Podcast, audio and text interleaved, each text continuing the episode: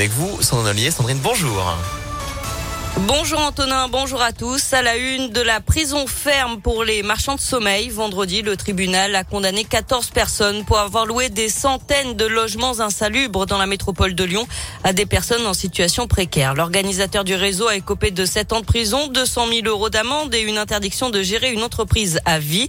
Renaud Père, vice-président de la métropole de Lyon en charge de l'habitat, du logement social et de la politique de la ville. Oui, on peut se satisfaire. C'est une victoire. En tout cas, il était nécessaire que la condamnation euh, soit majeure face à un crime euh, organisé d'une certaine manière. Et on voit que cette euh, action de la métropole a été jugée recevable et que la métropole a obtenu ce qu'elle demandait. Je crois que c'est important.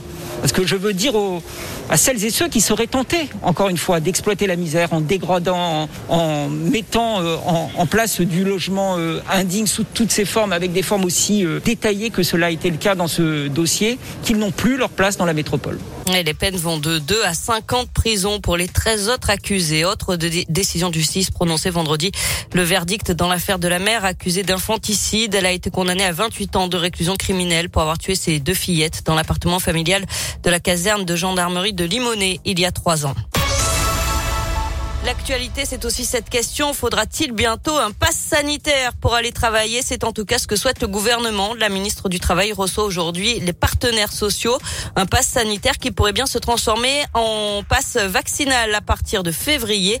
Le projet sera débattu devant l'Assemblée nationale fin janvier. Quant à prolonger les vacances des enfants pour freiner l'épidémie de Covid-19, Jean-Michel Blanquer a répété hier que ce n'était pas l'hypothèse privilégiée et qu'une telle mesure ne serait décidée qu'en dernier ressort.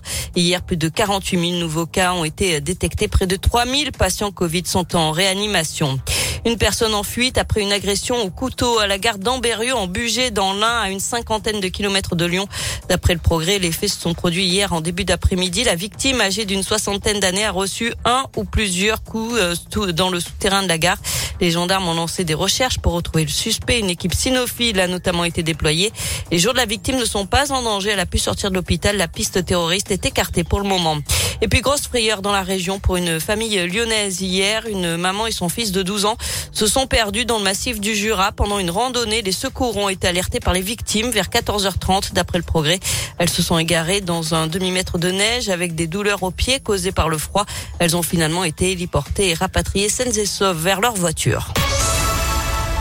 Du foot avec les 32e de finale de la Coupe de France. Hier, c'était un mini derby entre Lyon-Duchère et l'AS Saint-Etienne. Trois divisions d'écart entre les deux équipes et finalement, logiquement, Saint-Etienne s'est imposé un but à zéro. Notez que des supporters de l'OL avaient fait le déplacement pour cette rencontre pour encourager la Duchère. Il n'y a pas eu d'incident à signaler.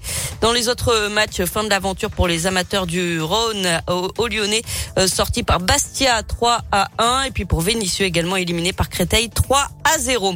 Enfin, c'est une page qui se tourne au musée cinéma et miniature dans le Vieux Lyon. Son fondateur, euh, Dan Holman, prend sa retraite. L'artiste va se consacrer à sa passion, les miniatures, sur son temps libre.